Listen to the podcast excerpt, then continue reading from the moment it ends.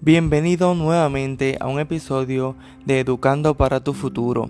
En esta tarde voy a estar compartiendo con ustedes sobre el tema de la resiliencia.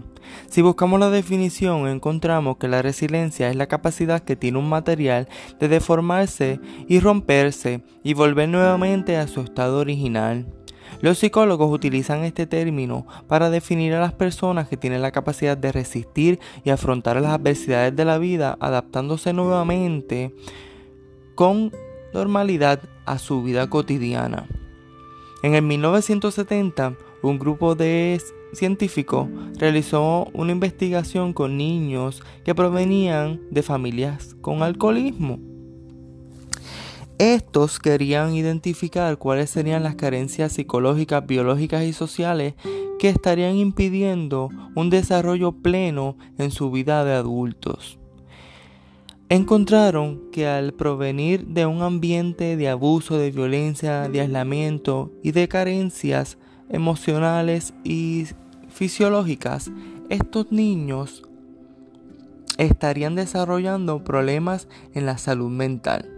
Sin embargo, encontraron que al estar constantemente siendo expuestos a estas situaciones estresantes, estos niños crearon o desarrollaron la capacidad de resiliencia, ser resilientes ante cada una de estas adversidades que estaban siendo expuestos.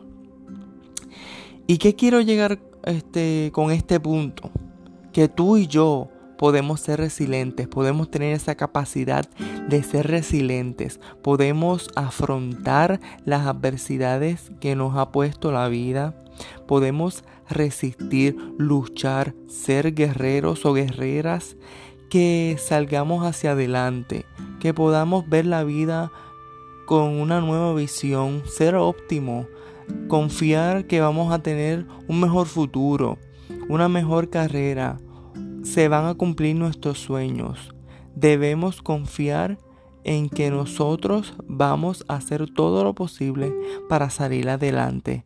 Y de igual manera, servir de apoyo, servir de ejemplo hacia otras personas que, al igual que tú y que yo, de manera callada, sienten esa frustración, esa necesidad de que alguien los ayude a superar cada una de esas dificultades.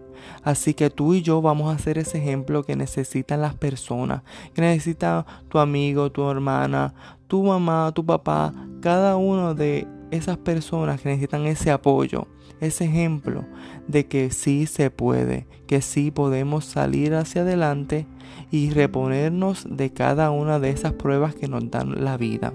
Así que en esta tarde recuerda que tú y yo tenemos la capacidad de ser resilientes.